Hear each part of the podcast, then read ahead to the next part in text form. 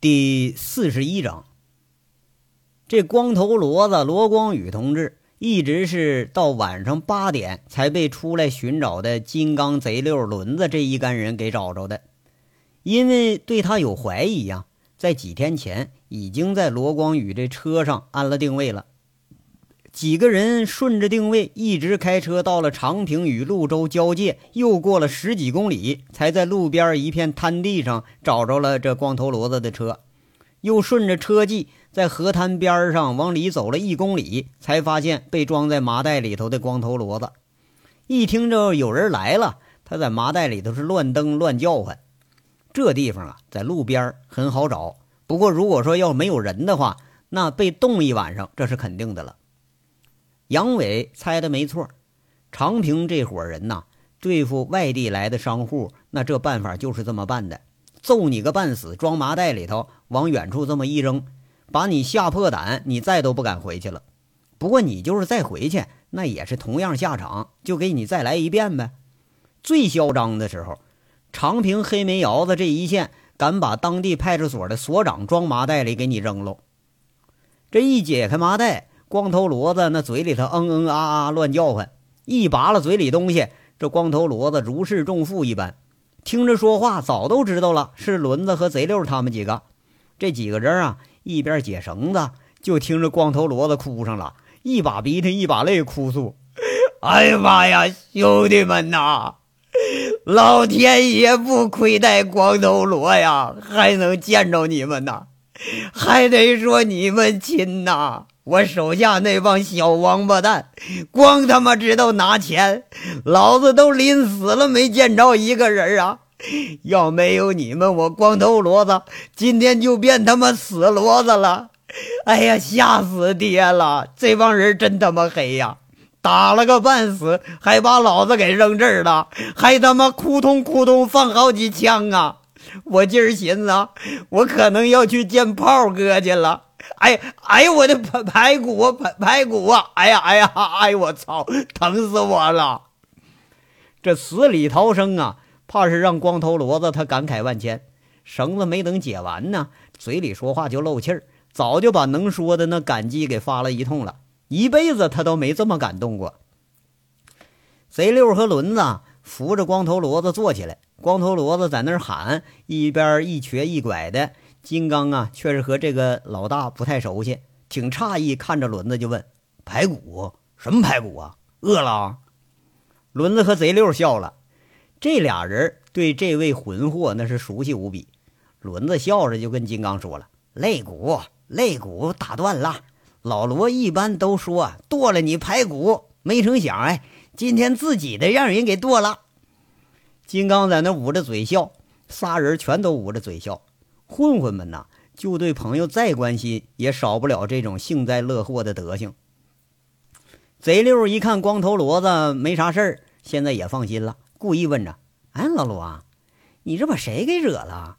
这这谁干的？真不地道啊！哪有这么整人的？”哎呀，哎呀，他妈的，就是啊，妈谁干的啊？我哪知道啊！这人不能坏事干太多了，走夜路撞鬼呀！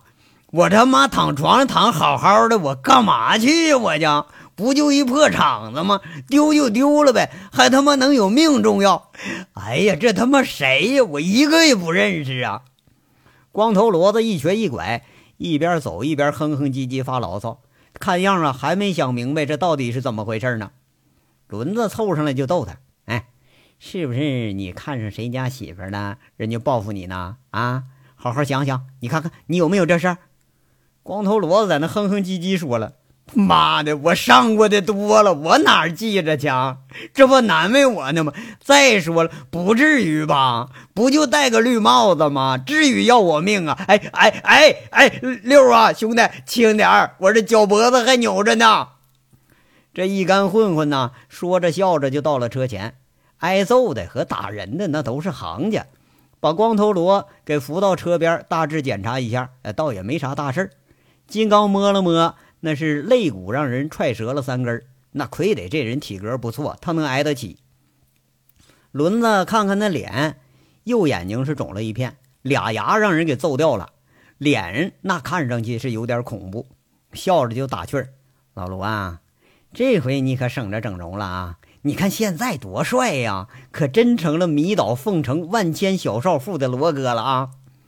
光头骡子叫苦不迭，张嘴直漏气骂：“你小王八蛋，你罗哥哪点对不起你了？今儿妈差点送了命了，连你小子也看笑话！哼，哎哎，我说你们。”怎么带着家伙来了？我我操！这还这还亲兄弟呢？这还光头骡子刚骂着人，就见着贼六啊，拎着药箱子，草草的处理上伤口了。那刚刚生气，这又成感激了，语气里多了好几分惊讶。贼六手里拿出一样好东西来，那是止疼的好东西，现在正需要这玩意儿呢。啊，大哥知道你受罪了，派我们来解救你，忍着点疼啊，给你一样好东西。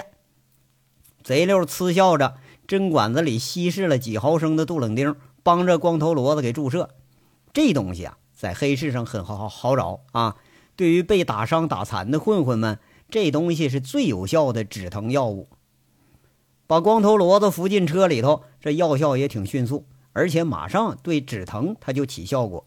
光头骡子不一会儿就惬意的吸着气，在那哼哼着，嘴里那是感激不尽呐。先由轮子开着车开始往回赶。哎呀，大哥这次办的这事儿啊，是有点不地道。你看，把人这都打成什么样了？嘿，这老罗也就是个直脾气。大哥，你说怎么连他都怀疑呢？贼六和金刚上了车，开车的贼六看着光头骡子那个惨相，他还念念不忘呢。听哥的吧，我觉着他办事小心。这年头，江湖险恶，不得不防。就跟我上次似的，想着事儿挺简单，不就干一仗吗？谁知道啊，一回头关我两年，你说冤不冤呢？小心没大错啊！要说玩人，我就没见过比哥玩的还溜的。金刚啊，看样他是深有体会了。哎呀，这次可也够呛！你看这老罗成啥样了？好几十号人。比人家人数多一倍都不止，愣是没一个敢伸手的。哎，你说，就这帮开黑煤窑子出身的人是真狠哈！哎，要是我表哥的事儿真是他们干的，咱这仇还真就没地儿伸冤了。这还贼六有点犯愁了。现在再看，倒也是觉着那还真不是说人家的那个对手了，你干不过人家。哎呀，快走吧，回家还得两个多小时呢，别想了。我琢磨着，哥肯定有办法。哥这本事大着呢啊！高玉胜当年在凤城不比谁牛逼呀？不照样给他撸了吗？哎，我们那时候也不过就几个人吧。那上次在凤城，在省城啊，省城那都说金聚财多厉害，多厉害，照样不给你干倒了。我估摸着哈，那家伙现在他都不知道咱们是谁呢。金刚一提起这事儿来，他就还挺得意。哎，金刚，大哥不是说要做回凤城大哥吗？这事儿你说有几成把握呀？咋的了？这事儿你不信呐？嘿嘿，我看够呛。哎，就咱们几个，俩偷车的，再加上你，怕是也没多少人服气呀。这走都走几年了？哎呦我去！你别不信啊！再不济还有老家民兵连呢。上次你看着了吧？那真要拉上百八十号人，在凤城必须所向无敌。那些哥们那可是干农活出来的啊，农闲时间天天还训练，那身体个顶个的棒。哎，就我这身子骨，一对一我都未必赢得了。金刚这话说的很拽呀，这话里倒把沁山已经当成自己家了。那可是咱们没家伙呀，上次好不容易弄十来条枪，也让哥给交了。我说这两年也没怎么见他，我就觉得他这胆儿怎么越来越小啊？贼六有点心虚了。六啊，我跟哥一段时间，这胆儿啊不是越大越好。他要胆儿大时候，他能吓死你。嘿，得了，我先给打电话吧，跟上轮子的车。这俩人闲聊着未来，却是都没把握。两辆车不紧不慢，朝着凤城重新开回来了。另一面呢，这佟思瑶和杨伟两人之间的沉默是被金刚的电话给打断了。杨伟嗯嗯几声挂了电话，安排两句杨伟一放电话，就听佟思瑶有点怀疑的口气问：“有事儿了吗？”“啊，没事儿，光头骡子给救回来了，被打了一顿，扔潞州地界了。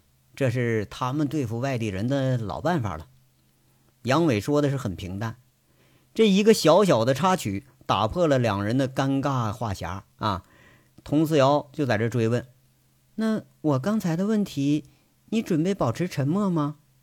啊我说过了，我不再沉默。我不知道你刚才问我是什么意思，我也不知道你在担心什么。不管高玉胜，不管金聚财，对付这些人，就算是一枪给他崩了，我都不会做噩梦。把他们送进监狱，这已经算是很仁慈了。救走卜利民，我只是觉着应该这样做而已。我实在不忍心看着他和卜离一样。你的问题呢？我实在回答不了。我想你既然重新来了，肯定已经想好了要怎么办。你刚才已经说的很清楚了，一面是家，一面是职业，一面是我。对于其中的分量啊，孰轻孰重，我相信你已经有了衡量了。不管你怎么办，我尊重你的选择。如果你真想把我送进监狱，接受法律的制裁，等我把这些事儿都处理完了。我把我自己交给你处置，你就是这么看我的？佟思瑶这话里头带出几分愠怒来了。我，唉，其实吧，我不知道该怎么面对你。你是警察，我知道你不会因为我放弃你的职业，即便是放弃了，你有一天也会后悔。也许我们不应该开始，不应该认识。一切都到了结束的时候了，这些事儿啊，都应该有个了结。我不想你因为我的原因受到责难、受到歧视。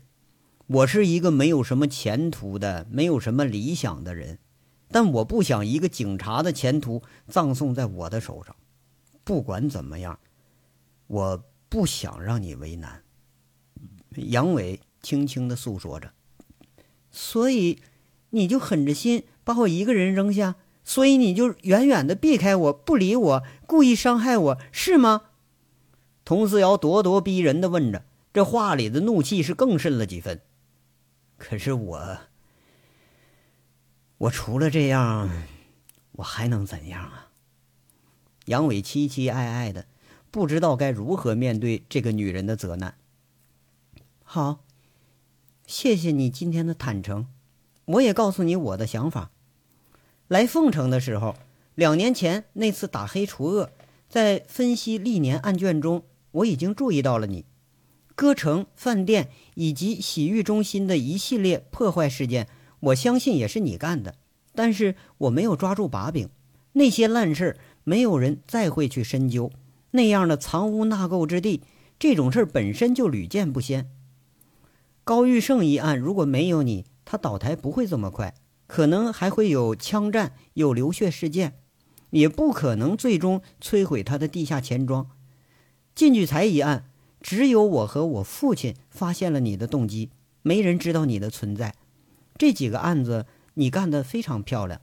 坦白的说，你比身处事中的警察功劳还要大。不管你怎么无耻，这些都值得我欣赏。而且这一切你办得非常巧妙。都可以掩盖得住。你虽然是在犯罪，但也是在以罪止罪。如果一切都可以理解，那么有一件事我无法原谅你。佟四瑶说着说着，口气缓和下来了。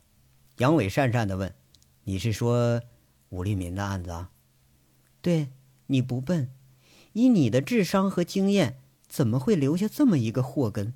他不落网，你一天都得不到安宁。”有朝一日他落了网，你能保证他不把你咬出来吗？我相信你这群兄弟间的感情很深。不过万一呢？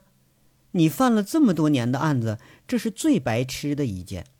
只要他有一他一天不落网，那省缉毒总队缉毒处就一天不会放过和他有关的人，而你就是关注的中心目标，而且他罪无可赦。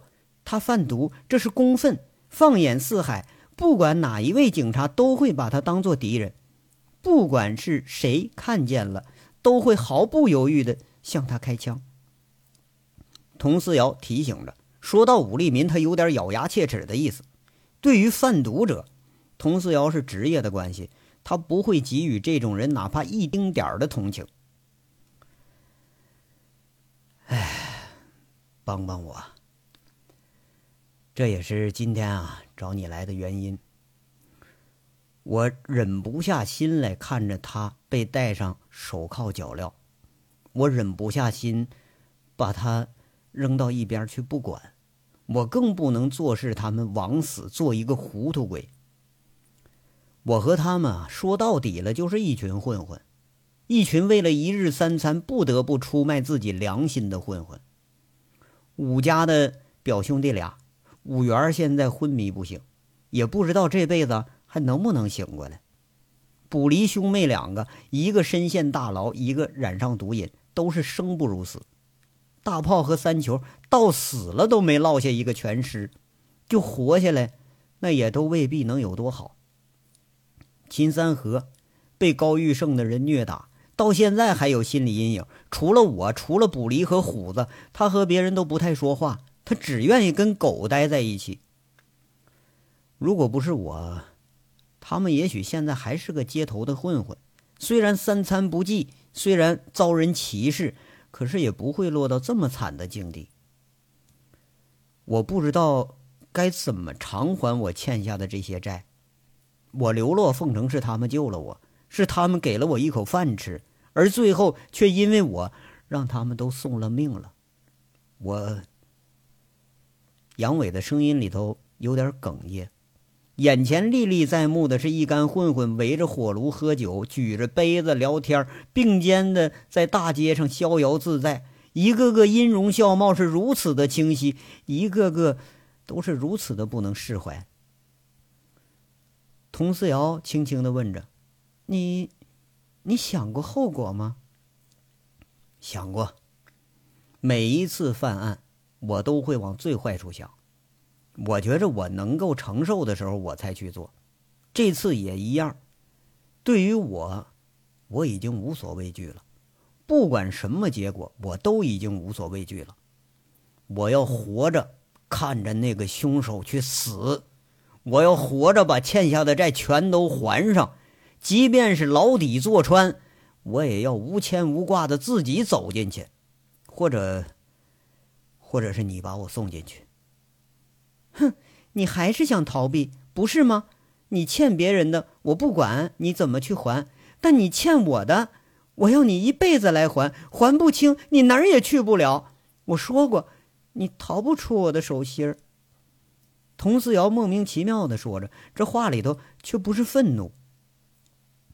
沉默了一小会儿，杨伟心里头涌起了莫名的感激。他知道，这一次又像狼山上送黑钱一样。佟思瑶已经做出决定了，这个决定不管有多么辛苦，毕竟是已经做出了决定。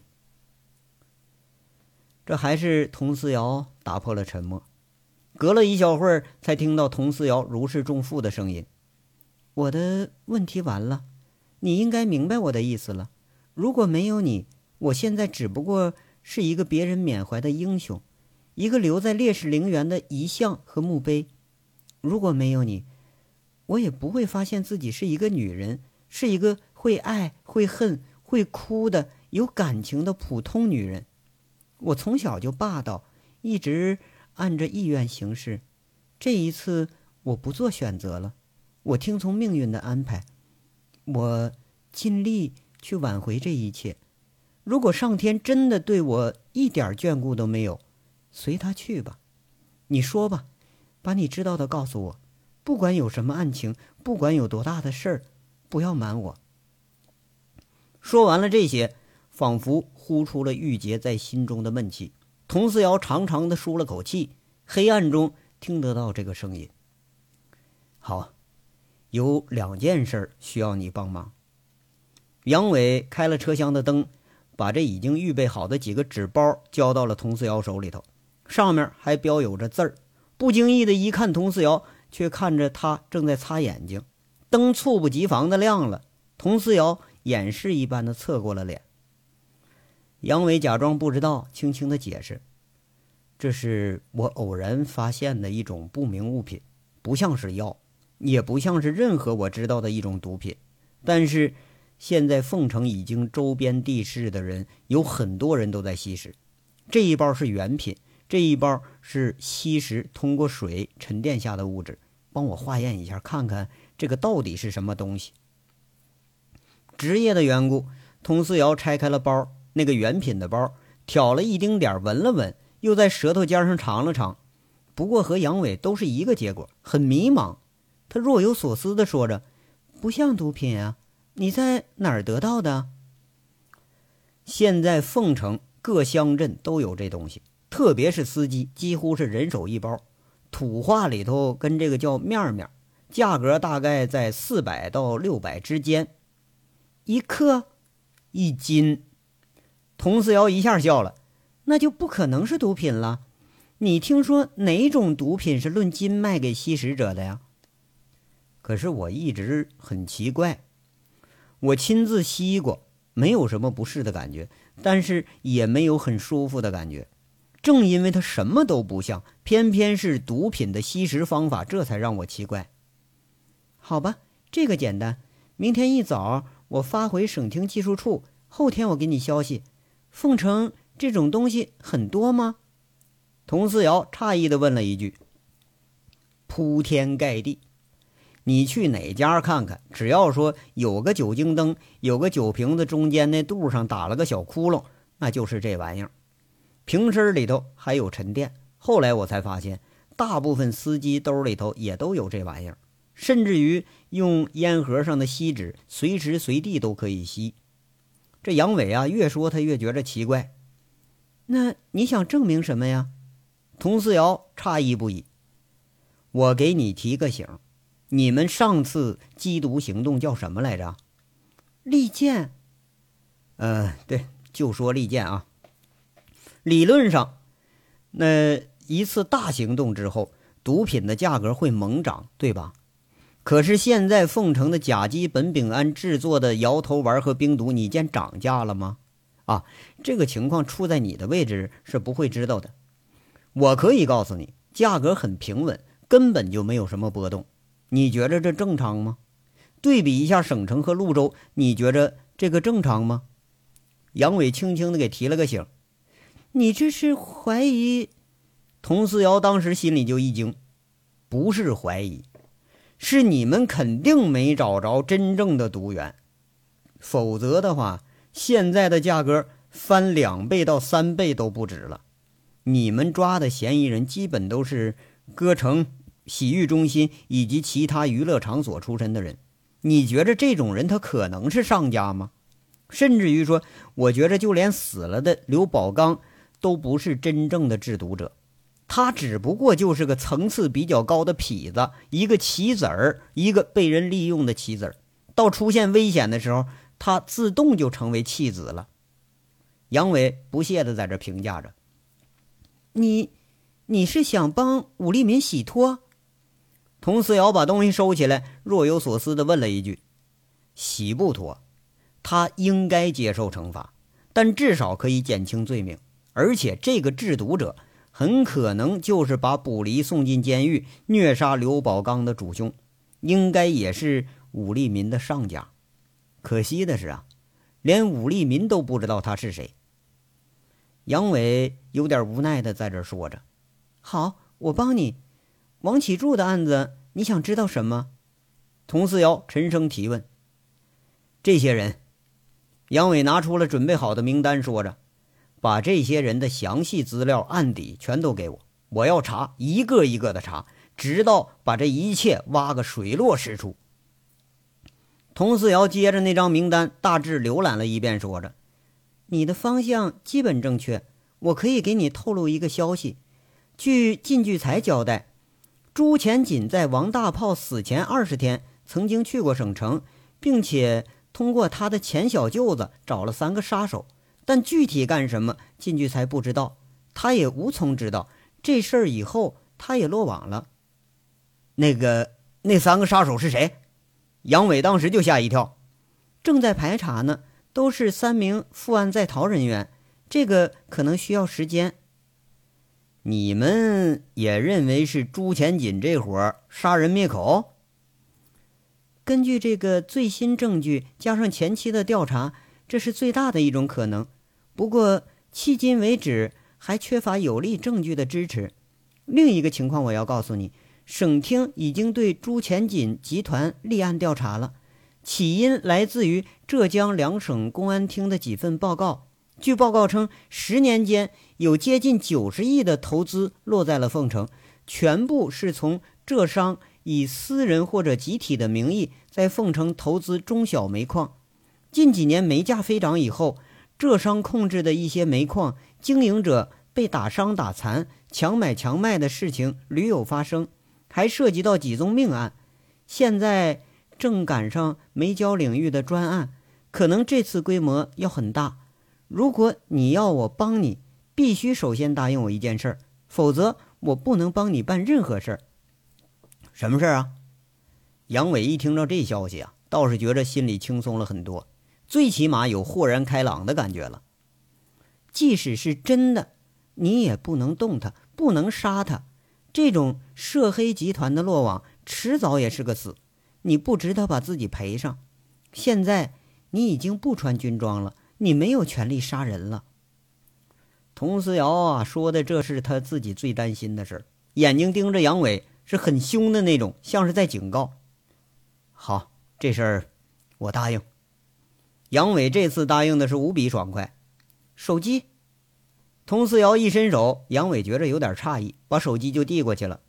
佟思瑶一看，说着：“还是我送给你那一部啊？啊，那挺好用的。”杨伟讪讪地回答着：“这种手机有 PDA 功能，明天资料我以文本形式发到你手机上。从今天开始，保持二十四小时开机，有什么情况及时和我联系。这次省厅行动，我争取参加。记住，不许关机，不许再无缘无故消失，不许再对我不理不睬，否则的话，我先对你采取措施。”佟思瑶说着。把手机交还到杨伟手里，却是“哒”的一声拉开了车门。看看杨伟还傻坐着，不知道想什么呢。又是轻轻说一句：“我在三幺六房间，你来吗？”我……杨伟突然一惊，看看佟思瑶，昏暗的车厢里头看不到此时佟思瑶的表情，心下犹豫的说着：“我……我……我……我……这我了半天。”杨伟不知道该怎么回答这个问题，心头莫名的荡漾着几分波动。不过此情此景却是不合时宜，他强自压抑住了。我保证，你不来的话，我一辈子都不原谅你。佟思瑶的一只脚已经下了车了，却是回头又加重了语气补充着：“不过你要来的话，我会向你讨债，你选吧。”说完之后。佟思瑶的高跟鞋咔咔咔的走着，带亮了一片的灯光，从地下车场通道直上了招待所。杨伟一直目送着佟思瑶，他有点痴痴的看着，看着看着，想了半天，才暗暗地问自己：这什么意思啊？是让我去呀，还是不让去呀？那我我去，我还是不去呢？这个问题。又让杨伟想起了很久很久，但是他依然是茫然无措。这章到这儿就说完了，下章稍后接着说。感谢大家的收听。